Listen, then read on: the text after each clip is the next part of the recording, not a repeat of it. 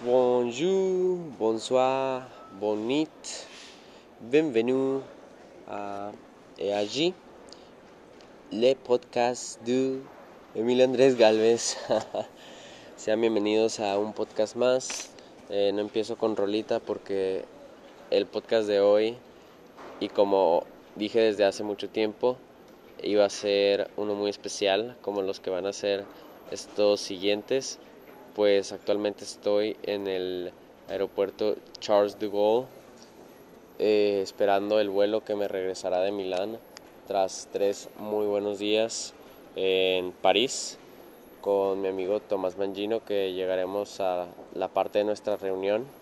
Y en estos próximos fines de semana hasta el 15 de febrero exactamente él estará viajando por Europa y yo me le estaré yo me le estaré eh, yo me le estaré uniendo los fines de semana en varios de los destinos entonces les recomiendo muchísimo que sigan escuchando el podcast para que pues, a través de mis aventuras puedan conocer Europa y más que nada escuchar a, a un chavo a través de trabajo, esfuerzo y dedicación conseguir lo que quiere.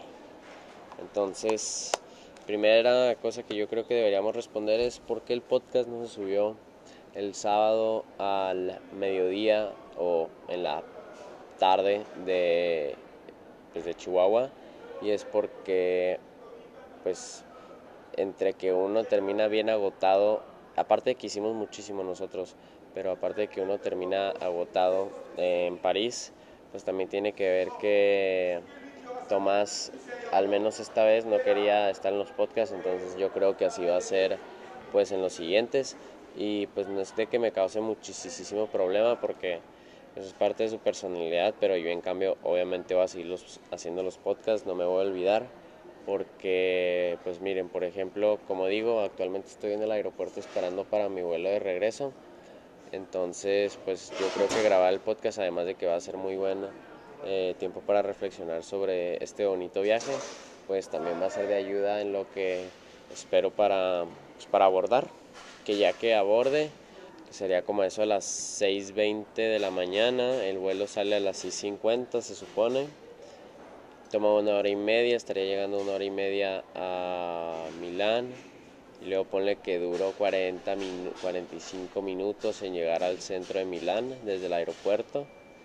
Y luego unos 15 minutos para llegar de Milano Central a mi casa. Entonces, créanme que lo que me sigue para mí hasta llegar a mi destino final, que es a mi casa en Milán, pues me falta. Entonces yo creo que ahora es el mejor momento para aprovechar y grabar esto.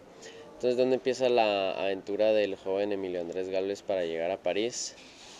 O bueno, tal vez podemos, es más, pongamos un contexto en todo lo que va a ser este, en todo lo que van a hacer estos viajes.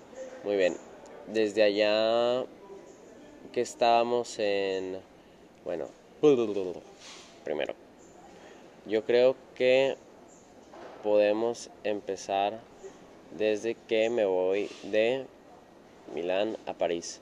Ya luego voy a enfatizar en quién es Tomás y cómo se planeó esto y todo para los que no conozcan pues a este personaje de mi vida. Entonces por ahora voy a empezar pues eh, como llego de Milán a París.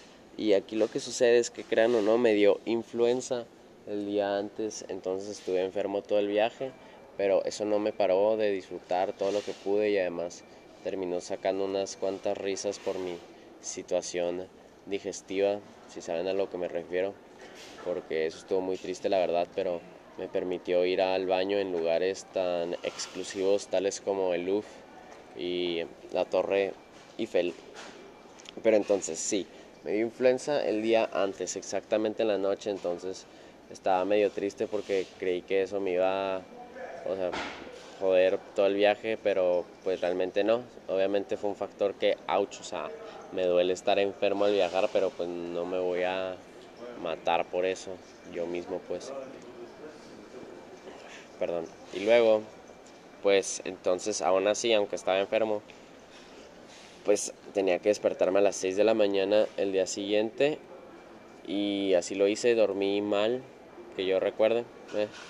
O sea, como que entre nervioso y hasta terminé despertándome antes que mi, que a mi alarma. Pero pues ya me cambié, alisté lo poco que faltaba que alistar para la mochila porque ando viajando aquí con mi fiel Jansport Black and White, súper bonita mi bebé. Y salgo de la casa como eso a las 6.15 para las 6 y media tomar el autobús que te lleva del centro de Milán hasta Milano Linate, que es uno de los tres aeropuertos que tiene Milán. Técnicamente Milán tiene dos, pero luego está el de Milano Bérgamo, que no sé si ya lo expliqué en Barcelona, pero como Bérgamo es una ciudad que está muy cerca de Milán, eh, pues muchos vuelos se toman desde ahí. Pero bueno, yo este lo tomé de Milano Linate, que fue una primera vez, y estuvo bien porque pues es un aeropuerto chiquito, pero aún así, o sea, todo bien, hice las cosas rápido, medidas de seguridad y tal, y em, desayuné ahí mismo eh, un cappuccino y un abrigo de, de chocolate y en lo que esperé a que se pudiera abordar mi vuelo, que neta, nunca voy a entender por qué la gente hace fila para abordar. Y no lo digo en mal plan, sino porque, o sea, no es de que te van a quitar tu asiento, güey, tu asiento está numerado, no hay por qué hacer fila y estar parado con tu mochila, con tu maleta, o sea, siendo un masoquista, así que mejor espérate a que la mayoría entre y luego ya haces fila y tú entras y créeme que no va a haber ninguna diferencia y además que hueva porque a veces hasta depende que los demás entren para que todos puedan entrar al avión.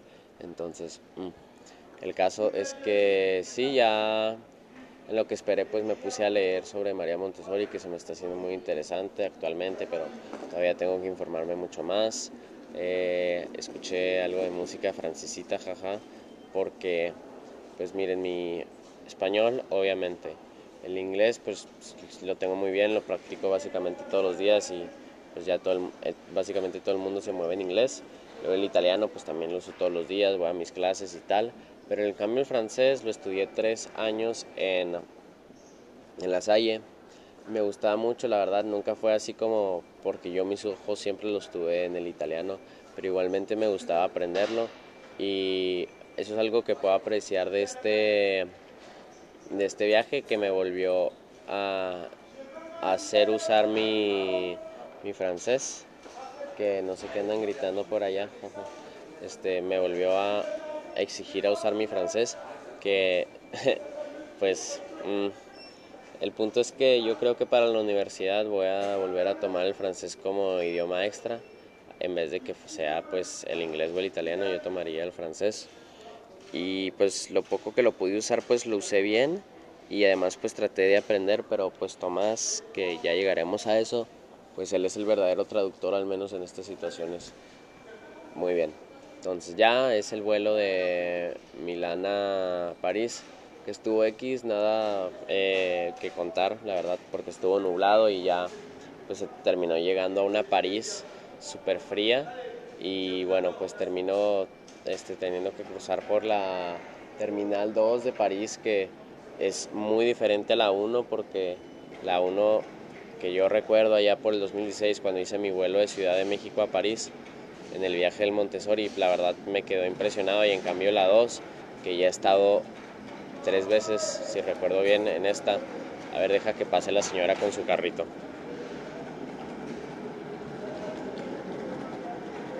Qué padre. Muy bien, pues esta es una terminal pues normal, europea, o sea, por ejemplo, hasta la de hasta la de Bergamo está más bonita, pero aprecio que en donde yo estoy aquí hay unos silloncitos, güey, hay unas sillas y en donde estoy grabando el podcast hay una mesa acá tipo Starbucks, así que todo bien. Muy bien. Entonces, termino llegando de nuevo a la terminal de a la terminal 2 de París para tomar el tren R regional, eh, regional B, que me llevaba hasta Gare que Gare es la, ¿cómo se dice? Es la estación, es una de las estaciones de tren más importantes de París, porque París tiene muchísimas y luego también tenemos que enfatizar que aparte de ser una metrópolis eh, mundial, obviamente, turística y tal, pues también tenemos que recordar que es la capital de Francia, entonces, o sea, obviamente tiene muchísimos labores que dar al pueblo francés y pues se nota, la verdad. Yo al menos sí pude notar que, o sea, París obviamente tiene que ver que es enero y es temporada baja, es temporada muy baja, o sea, no me quiero imaginar cómo va a estar en verano, especialmente en este tipo de veranos, pero, o sea, sí pude ver a gente francesa haciendo su, su día a día y pues eso fue bueno, muy bien. Entonces, tomo el tren regional B hasta Nord, todo ese rollo solo, conocí a un vato de Londres que me cayó muy chido y pues con ese vato anduve cotorreando todo el tren y luego pues ya llegué hasta Nord, que para esto, o sea, por lo que yo había leído en Reddit y, y por lo que me había comentado Tomás cuando estábamos planeando todo esto, o sea, el punto era llegar lo más rápido posible al hostal para que pues no tuviéramos ningún problema y pues gracias a Dios en toda mi estadía aquí no tuve ningún problema porque pues era un barrio de inmigrantes y tendrá fama de asaltantes y de drogadictos y tal, pero pues gracias a Dios no nos pasó nada, pero además, bueno, el caso es que ya llego al hostal que estaba muy cerca y súper bien, la verdad me vuelvo a llevar una buena experiencia de un hostal, incluso cuando, escuchen, estuve en un cuarto de 10 personas, estuve en un cuarto de 10 personas y no tuve ningún problema, así que tú digas de que no mames, porque por ejemplo cuando estuve en el hostal de Florencia, pero no el de mi viaje de Italia con el Montessori, sino en el hostal de Florencia en el que me quedé después de huir de Bolzano y antes de ir a Milán. Sea, ese me dejó una muy mala experiencia de los hostales en general. Y en cambio este, que se llama San Christopher's, que de hecho tienen hostales en toda Europa, me dejó muy buena sensación y digo, o sea, y eso que estaba en el peor cuarto técnicamente. Entonces, por ejemplo, o sea, en un cuarto de, de cuatro personas o incluso yo creo que tienen todavía más privados, o sea, es una sensación muy a gusto, incluso tipo hotel y pues está muy bien. Entonces, pues me da muy buenas me da muy buenas esperanzas para los siguientes hostales que ya vayamos a tener en, Praga, en Viena y en Lyon, porque el de Florencia pues ya lo conozco, que es el mismo que tomamos en Italia 2016. Pero para estos que no conozco pues les tengo buena fe porque este sí me dejó muy buena impresión. Entonces, llego al hostal, pero todavía no puedo entrar a mi cuarto porque el check-in es hasta las 2 de la tarde y Tomás todavía iba, iba, a tardar como hasta las 4 de la tarde y estamos hablando de, de la 1. Entonces, eh, pues nada más localizo mi cuarto, así que dónde está y me voy a por ahí a comer algo y termino y digo y digo, ah bueno, estoy en un barrio exótico, voy a comer algo exótico. Me termino metiendo a un restaurante pakistaní, estuvo muy rico la neta y todo, pero estoy segurísimo que eso no debió haber sido de ayuda para mi situación digestiva. O sea, no creo que eh, eh, haya sido lo que me haya fregado, pero no creo que me haya ayudado a comer esa comida pakistaní. Entonces, ah, lo único que puedo esperar es ya recuperarme porque la verdad esto de estar enfermo en la pancita no está a gusto. Y ya, este, comí y ya fue el rato como para poder entrar a mi cuarto y ahí me estuve pues muy a gusto acostado viendo videos en YouTube en lo que llegaba Tomás y finalmente llegó Tomás Mangino. ¿Quién es Tomás Mangino? Se estarán preguntando muy bien.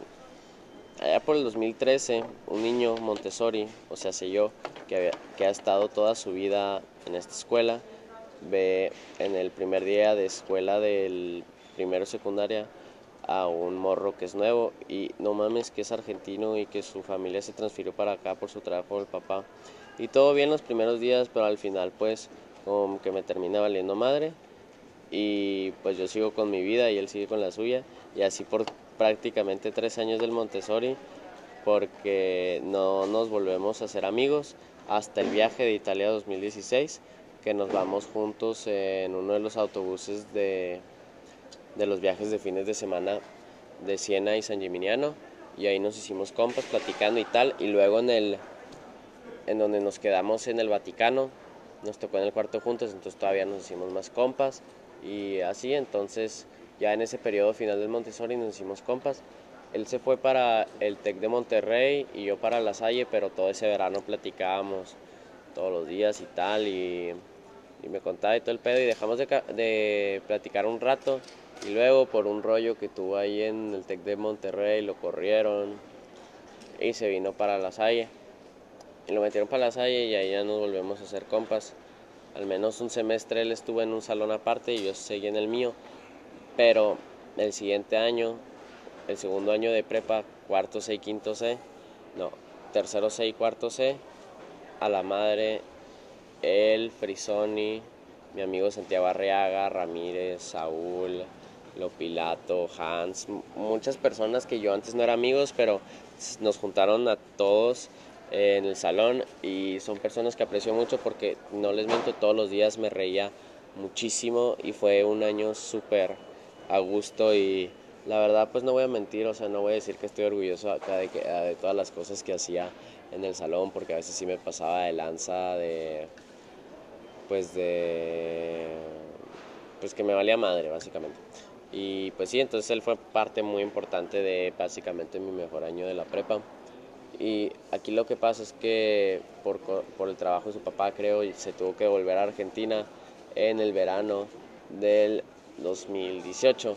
Pero desde antes ya habíamos dicho algo así, o sea, porque yo estaba seguro que yo quería estudiar en Europa y en Italia. Y él también quería estudiar en Europa, en Francia o algo así. Y Friso en esos tiempos decía que iba a estudiar hotelería en Suiza. Pero mira cómo cambiaron las cosas que eh, pues Friso está estudiando en la UTEP, este güey está estudiando en Buenos Aires, pero nos organizamos que sí, yo sí estoy estudiando aquí en, en ¿cómo se dice?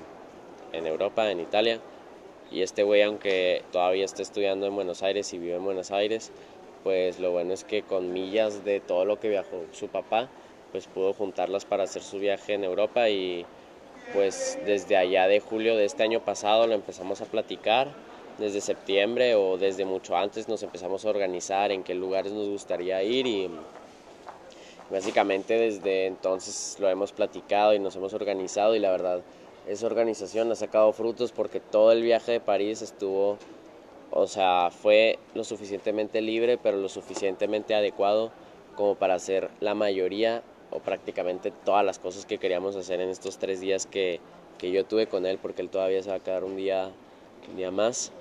Entonces, la verdad está súper a gusto ese rollo. Entonces ya termina llegando como a eso a las 4 de la tarde y pues qué bonita reunión, ¿verdad? Entonces pues lo acompaño a su cuarto y luego me meto a bañar y ya nos vamos porque a las 6 de la tarde empezaba en el Louvre la, la entrada gratis de 6 de la tarde los viernes por si vienen a París, ahora lo saben. Y la verdad es que el Louvre se merece todo el prestigio que tiene. O sea, es un museo. Ahora sí ya puedo ponerme a ver las fotos porque aquí tengo en la cámara, pero no me había puesto a ver las fotos porque todavía no habíamos llegado a un punto en el que ya tuviera fotos. Pero en el, en el Louvre, la verdad, además de que me encanta el video de Beyoncé y Jay-Z y Jay, no mames, güey, Jay-Z, Jay-Z, perdón, mexicano eh, además de que me encanta el video de Beyoncé y Jay-Z en el Louvre, eh, pude ver pinturas que realmente me encantaron y pude descubrir el estilo neoclásico francés que no conocía y la verdad se me hizo muy padre. Y también pude encontrar obras que no conocía antes y me gustaron muchísimo. Por ejemplo, hay unas escenas de la comedia de Dante y luego tenemos muchas batallas, las salas, o sea, son preciosas y son grandísimas los parcos, los no sé ni siquiera qué estoy qué palabra estoy juntando, Las pinturas son gigantes, las esculturas son magníficas y luego tienen colecciones súper amplias y precisas. Por ejemplo, unas pinturas egipcias mucho mejores los egipcios que luego lo que fue la Edad Media y tal, entonces la verdad me gustó muchísimo el Louvre y también, o sea, tenemos las obras conocidas, por ejemplo, la Mona Lisa, pero yo sí la vi de lejitos porque no iba a ser una fila de 10 minutos para verla de cerca, iban a decir, pero ¿cómo? que es que la Mona Lisa? Sí, la Mona Lisa, pero, o sea, tú mismo entrando al Louvre empiezas a ver que si todas las, todas las flechas te están diciendo, eh, güey, la Mona Lisa está para acá, en vez de estar diciéndote que no, que esta es la colección islámica, esta es la colección medieval, esta es la colección renacentista, pues obviamente, o sea, se terminó haciendo como lo es ahora, en cambio, o sea, se debería fomentar de, de otra manera. Pero no, la verdad todos los cuadros que pude ver ahí me gustaron y aquí los tengo y la cantidad de detalles que hay en cada uno es excelente. También pude ver unos de Rafael, unos de Vasari y em, es muy inspiracional. Luego la coronación de Napoleón es un cuadro impresionante también.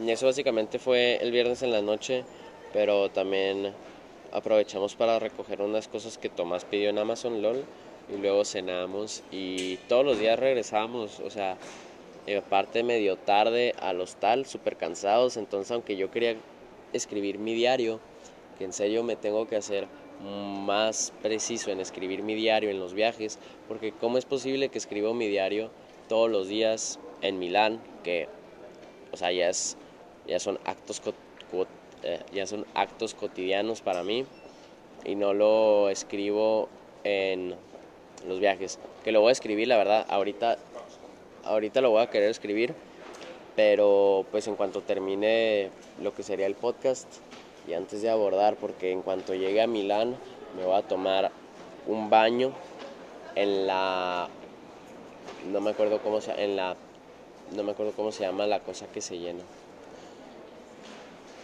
Madres, me voy a tomar una un baño en la tina, ok, en la tina y me voy a meter a dormir porque esto de despertarse a las 3 me dormí a las 11 casi, no, me dormí a las 12 de la noche y me desperté a las 3 de la mañana, entonces yo creo que sí iba a necesitar dormir.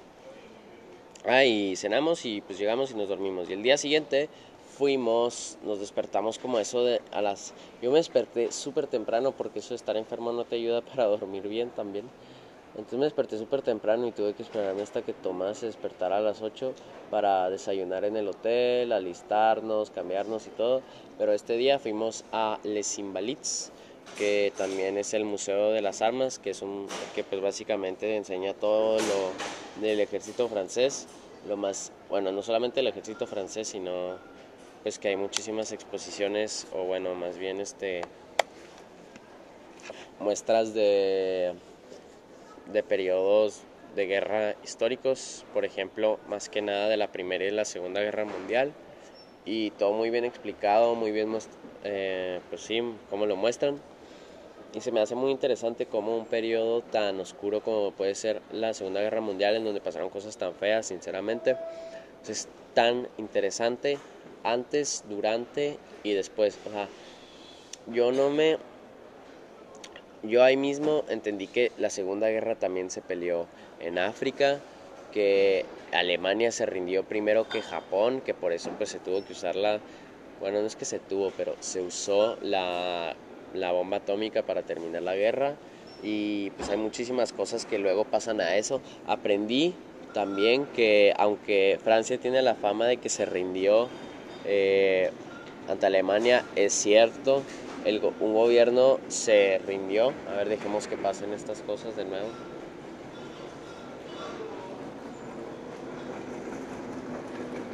Muy bien, el gobierno se rindió pero Charles de Gaulle, que en ese momento era el general, eh, lanza un comunicado a toutes les Français que básicamente les pide que a través de su día a día traten de sabotear y de derrocar el régimen francés.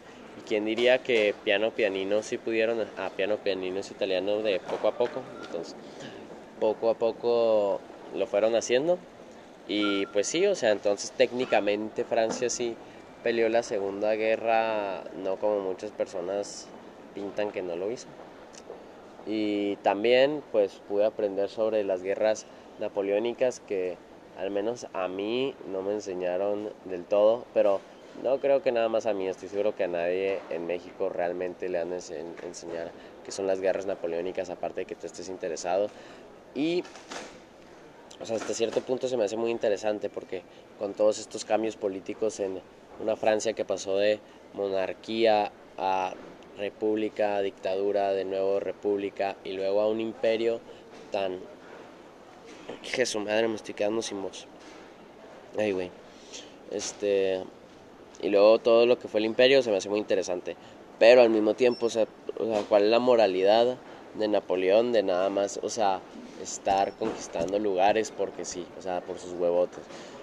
O sea, nada más deje ser a los demás reinos y ya. Especialmente yo lo digo porque Milán fue conquistado en algún tiempo por Napoleón, entonces, o sea, qué necesidad.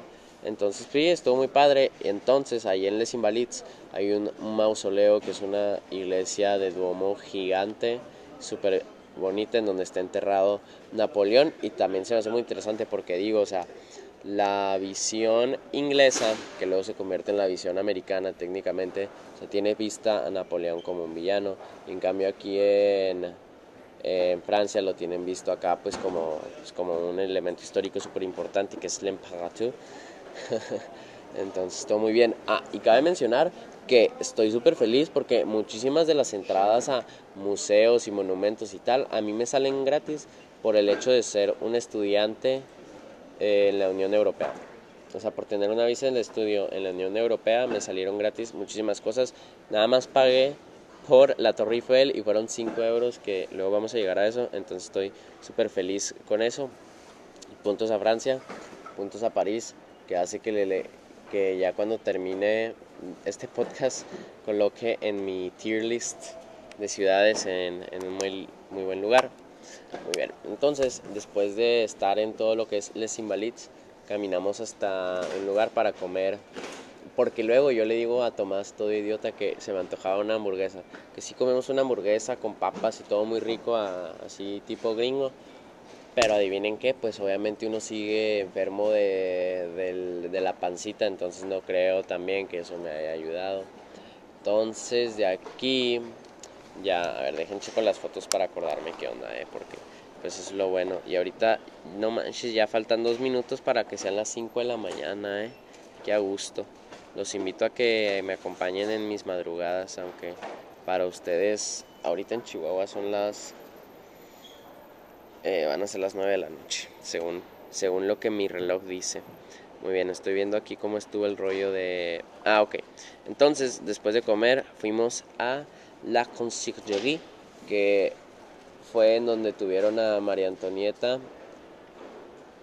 Fue en donde tuvieron a María Antonieta encerrada hasta que pues la juzgaron y le, le, eh, le dictaron la, la guillotina que pues obviamente es un momento muy icónico de, la, de la Revolución Francesa, es un momento muy icónico de la, de la historia mundial. Y se me hace interesante porque también, o sea, a María Antonieta en una vista inglesa, que luego se convierte en una vista americana y por ende en la vista mexicana, jaja, eh, la pintan como la reina que no le dio el pan a los pobres y tal.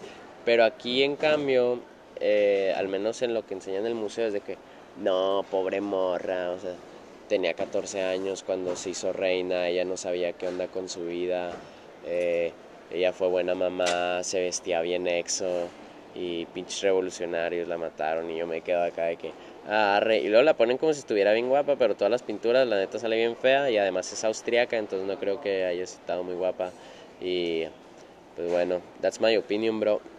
Pero sí, la conseguí interesante. Pero luego ya pasamos a ver Notre Dame, pero nomás pudimos de lejitos porque con eso de que se quemó, pues la podíamos ver de lejitos, pero Simón una cosa más fuera. Y de aquí nos toreamos una buenísima caminata para llegar hasta los Champs Élysées, que es esta grandísima avenida y que además está llena de tiendas y, tal. Ponle que son las Ramblas, o es más bien, es como el Paseo de Gracia de Barcelona, no sé si alguien me entienda con eso, hashtag eh, referencias catalanas, extraño Barcelona, ya volveré en junio, espérenme por favor. Este, el caso es que nos tiramos toda esta caminata, pero entre tiempos nos metimos a unos cafés, porque aún no se metió Tomás, nada más para ir a hacer pipí y se tuvo que comprar un, un, café como de 4 euros. Una. Luego ya nos metimos a otro para tener nuestra cena, pero yo no tenía muchísima hambre y además de que estaba enfermo, pues quería comer algo ligero, pero ahí va Emilio Andrés a comerse una crepa con el chocolate, que obviamente el chocolate al tener leche, pues me hacía también todavía más mal a la pancita. Y Tomás cenó una sopa. Cenamos eso y caminamos hasta el Acción que de nuevo me salió gratis. Y está magnífico como lo ponen y es también muy interesante eh, cómo es que fue construido y el arte que se encuentra esto. Neta, porque tengo pinches señoras que se toman selfies bien raros enfrente de mí. Chingada, porque nada más le pasa a Galvez, es que en serio, neta. y en el Arc pues sí, todo muy padre. Lo cabe mencionar que para este momento, o sea, o sea si estuviera con Friso, con, con, otra persona, ya habríamos tenido varias sesiones en los diferentes lugares, pero Tomás es una persona que no tiene redes sociales y tal, entonces le vale madre. Entonces, a veces le, le, pido al que me tome las fotos y si no encuentra un chino que tenga una cámara chida, pues no le voy a pedir a nadie más, porque los chinos son los que toman fotos muy padres. Y confirmo con la foto que tomamos en la Torre Eiffel ayer, porque técnicamente es ayer. Que, pues sí, entonces fuimos al Triomphe y al mismo tiempo que me gustaba mucho el hecho de llegar al hostal, como digo, súper cansado porque hicimos muchísimas cosas en un día. O sea, me da mucha flojera porque era llegar y dormirse y estaba bien de huevo. Y eso yo no lo conocía, bro. Y... Ah, entonces, ayer, domingo, visitamos, esta vez sí nos levantamos temprano respecto al día antes, al sábado. Nos despertamos con eso a las 7 y media de la mañana. Y Ay, güey, estoy cansado. Perdón, neta, si estoy bien cansado, güey. Me voy a dormir todo el vuelo. Me voy a dormir todo el pinche vuelo, güey. Ya dije. Ya dije, bro. Muy bien, entonces. Domingo en la mañana vamos a, a Versailles. Que tienes que tomar un tren metro regional. Y fuimos llenos con los chinos, así que Chicos, si tienen chinos cerca suyos, pónganse tapabocas o, o pues llévense la tranqui porque hashtag coronavirus, así que tengan cuidado. Al menos nosotros bromeábamos mucho con eso. Que la verdad, eh, Palacio de Versailles, muy exo, gigantísimo, más que nada los jardines. Eh, me harté un poco de retratos, sí, pero se entiende teniendo en cuenta de todos los duques y nobles que andaban en esos rollos y más que nada lo que me gustó de Versace. Ah, y luego nos tocó súper con niebla. Y aquí tengo unas fotos de las rejas, las rejas de Versace y más allá de eso no se ve porque todo está gris, no se ve nada, todo está en niebla. Y la verdad de Versace, como digo, me gustaba mucho, o sea, cómo estaba hecho a partir de una casa de campo acá tipo rancho para cazar y se terminó convirtiendo en el maldito palacio de reyes más grande en toda Europa. Y pues sí, una que otra pintura me gustaba, pero más que nada, o sea, las salas con tanto oro mexicano y y el decorado que unas tenían y obviamente luego la sala está llena de candelabros, muy padre. Y luego una parte que Napoleón quiso que fuera como el Louvre, pero pues ya Lu fue su cosa aparte, unas pinturas, o sea, magistrales que eso en una galería que se llama la Galería de las Batallas, que te digo, se me hace muy interesante que todas las batallas francesas se toman con muchísimo orgullo, con muchísimo honor, y de hecho, o sea, también se me hace muy raro que, o sea, no estoy seguro de cuál es la posición histórica de los franceses respecto a la monarquía, porque, pues por ejemplo, ahora el Palacio de Versailles dice que está dedicado a todas las victorias de Francia, entonces, o sea, no sé si eso sea como una referencia a que una de las victorias de Francia fue derrocar a su propia monarquía, pero luego el Palacio de Versailles, que básicamente fue hecho por la monarquía, eh, pues tan visitado por turistas y es tan importante para el turismo parisino, mm, pues se me hace un poco raro, pero bueno. Y sí, luego pues estuvimos por ahí caminando al, en los palacios de... No, ah, y esto estuvo súper exo porque ya se nos hizo un poco tarde y teníamos muchísima hambre porque ah, en lo que, lo que caminas y lo que ves, pues como digo, uno se termina exhausto. Entonces había un restaurante adentro de Versace y vimos la carta y era accesible, aunque yo creo que ah, aquí en París es en donde más gasté de comida, en donde voy a gastar en mi vida, pero lo bueno es que uno trabaja, uno es responsable y uno significa a través de su labor y yo pago por mis cosas, entonces pues con más razón este, soy feliz con este tipo de viajes porque yo los pago Entonces pues comimos adentro del, restaurante Versace y muy a gusto me sirvieron una sopa de verduritas porque en la mañana había googleado que me ayudaba para mi digestión y decía que las verduritas, así que espero que sí haya sido verdad. Y de aquí pues nos pusimos a caminar por los jardines, que no exageramos porque entre el frío que hacía, todo estaba en niebla y además de que es una cosa gigantesca, pues decidimos ver lo que son los chatons, que eran como casas pequeñas que estaban para el otro lado de Versace en donde nuestra compa la María Antonieta andaba en su rollo y incluso Napoleón también en algún rato. Y pues muy padre, la verdad. Eh, estuve comiéndome unas galletitas en el camino, entonces eso fue padre. Y pues está muy lindo, o sea, ver estas casitas porque pues uno se acostumbra de otra manera. Ah, ya valió madre la, la batería de la cámara, LOL, en qué momento, ¿verdad? Muy bien. Entonces ahora sí que ya lo voy a tener que decir todo de memoria. Y no voy a poder escribir el diario hasta más tarde, no, ay no. Me voy a tener que organizar muy bien si quiero bañarme, dormir, escribir, comer y trabajar. Hoy lunes que me desperté a las 3 de la mañana, maldita sea. Ah, las cosas de viajar, güey. Las cosas de cuando uno se va tres días a París, güey. Sorry. La vida exo, bro. Muy bien, entonces. Eh, y ya comidotes, vamos. Volvemos a tomar el tren hacia París, pero exactamente está la Tour Eiffel que nos tocó el anochecer y sinceramente digo que la Tour Eiffel también así como el Louvre se merece todo el amor que se le tiene porque está preciosa, está súper bien hecha, está gigante, es imponente, es icónica y me encantó, entonces súper bien.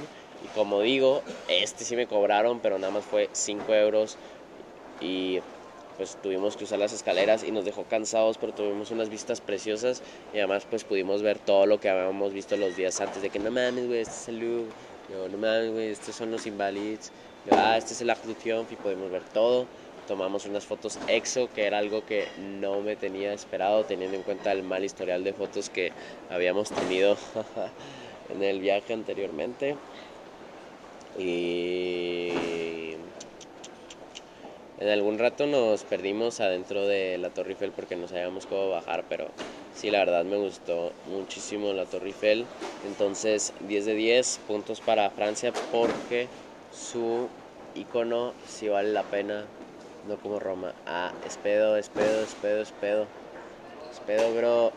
Ya luego cuando vuelva a Barcelona voy a confirmar si la Sagrada Familia al subir también está chida y al entrar también, porque recuerden que técnicamente no entré a, la Sagrada Familia, eh, pero voy a volver, así que no chingue. ah, que tengo que armarme buenos planes para Barcelona, si voy a estar casi todo el verano ahí. Bueno, no todo el verano, pero muy buena parte, o sea, de junio a julio.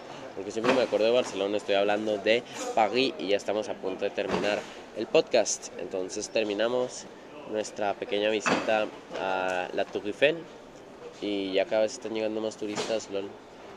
Y de hecho yo creo que estoy segurísimo que este es mi avión porque lo estoy viendo aquí, entonces... Y además al parecer no hay tantísima gente, entonces con más razón. Pues espero se haga este rollo rápido. Entonces terminamos nuestra visita a la Tour Eiffel y nos vamos a cenar a un lugar cerca y pues la verdad muy padre acá con terracita y muy a gusto. yo me comí un pollo con puré que me salió riquísimo y Tomás se pidió acá, pues quiso vivir la vida exo el compa y se pidió caracoles y puedo decir que sí, la neta los caracoles están ricos, 10 de 10, lo recomiendo, así que si vienen a Francia coman caracoles por favor. Y tomamos, ah, cabe mencionar que todas las comidas tomamos agua, pedíamos una botella de un litro, nos la dábamos entre los dos, entonces 10 eh, de 10, lo recomiendo también. Y madre, güey, neta, qué pedo con los gringos. Al menos eso sí concordamos muy bien, que entre los gringos y los chinos este, nos causa mucha molestia, pero eh, uno que es mexicano y el otro es argentino, ¿qué podemos decir de nuestros países, verdad? Muy bien, entonces, cenamos, muy rico, muy a gusto todo, y regresamos al hotel, que pues el plan era cotorre el plan era eh, básicamente desvelarme hasta, sí, hasta las 3 de la mañana que tomara mi autobús para venirme acá. Pero llegamos, me bañé y luego Tomás me pasó las cosas que tenía mías en su mochila, que rifado porque el vato trae su mochila pues, todos los días en el viaje, pero ya le dije que se comprara una, una cangurera porque no puede ser que la traiga todo el puto día esa maldita mochila. Y si la va a traer todo el viaje va a regresar hecho mierda y además es bien flaquito el güey, entonces con más razón. Eh, entonces me bañé y pues les digo, el plan era desvelarnos y todo, pero luego el Tomás dijo que andaba bien cansadote y yo también andaba muy cansado, no voy a mentir.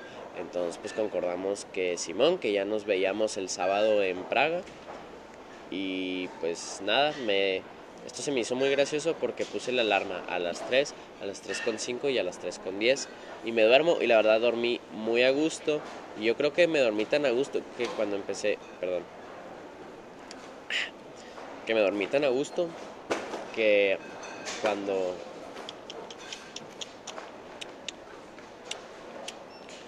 que cuando escuché la alarma dije, ¿quién chingados tiene la alarma puesta neta que ya la apague? Y luego veo que la mía y dije, ah, no mames, ya nos vamos. Y ya agarro todo y hago el checkout y, eh, ¿qué onda? ¿Dónde toma el autobús? Y lo, ah, para acá, pero cuidado, eh. Y ya lo tomo y súper tranqui. 8 euros para llegar aquí y luego bien a gusto el... Oye, como que a mucha gente, buen pedo sí le vale madre a la hora de jetearse aquí, lol. Y pues sí, muy a gusto el camioncito para llegar. Y pues acabo de hacer, acabo de hacer, entre comillas, hace una hora, eh, pues el pedo de seguridad. Y pues me puse a hacer el podcast. Como digo, actualmente son las 5 con 14 de la mañana. Entonces todavía tengo más de una hora. Oye, aquí dice que que el vuelo está antes de la hora esperada, así que capaz, ah no, dice que está a la hora, nada más, muy bien, se cancela bros. Entonces, ¿dónde califico París en mi, en mi tier list de ciudades a las que he ido? París la coloco en la entre la S y la A tier, que la S pues es la más chida y luego la A sería la segunda más chida lo A, B, C, D, A. Si no conocen las tier lists, se las recomiendo para que empiecen a saber qué pedo con su vida acá, ¿no? Pero sí, eh, Barcelona sigue estando en mi, en mi S tier, que yo creo que está muy inspirado en todo el rollo navideño y familiar y, y tal. Pero París, pues la verdad, las llevó a las expectativas y en algunas partes las superó, por ejemplo, en eso de que no tuve que pagar ninguna madre que eso en Italia sería impensado, especialmente en Roma, donde todavía se queda en la B tier o capaz hasta un poquito más abajo, porque como te cobran hasta por respirar, por ese capuchino de 3 euros con 50 que nunca me voy a olvidar, pues uno, uno cambia, ¿verdad? Uno cambia, uno, uno cambia, uno aprende y uno aprecia. Y pues nada, es el primer viaje de los que se vienen Siguiente semana se viene Praga y Viena, sábado y domingo. Entonces, pues aquí andamos, bro. Aquí andamos. Ah, espero que les haya gustado el podcast, si les gustó bien. Y si no, pues también les dejo mis contactos que serían Twitter arroba eagalvesa y en Instagram me pueden encontrar como e.a.galvez. Nuevas fotitos, nuevas historias. La verdad, eh, no sé si les dije, pero ya me decidí que me voy a tomar un retiro de Twitter cuando regrese a Chihuahua, o sea, ya por julio. Entonces aprovechenme mientras estoy aquí, mientras estoy en Europa, porque la verdad me esfuerzo en mis fotos para que sean artísticas, para que sean bonitas, para que yo me vea como alguien trabajador, honesto, y aplicado y, pues que va al, y pues que va al gabacho, ¿verdad? Que va al gabacho a, al outlet a comprar su ropa. Entonces, pues nada, nos vemos la próxima semana en Praga, en Viena, no sé en dónde, de los dos. Y pues hasta luego, chao.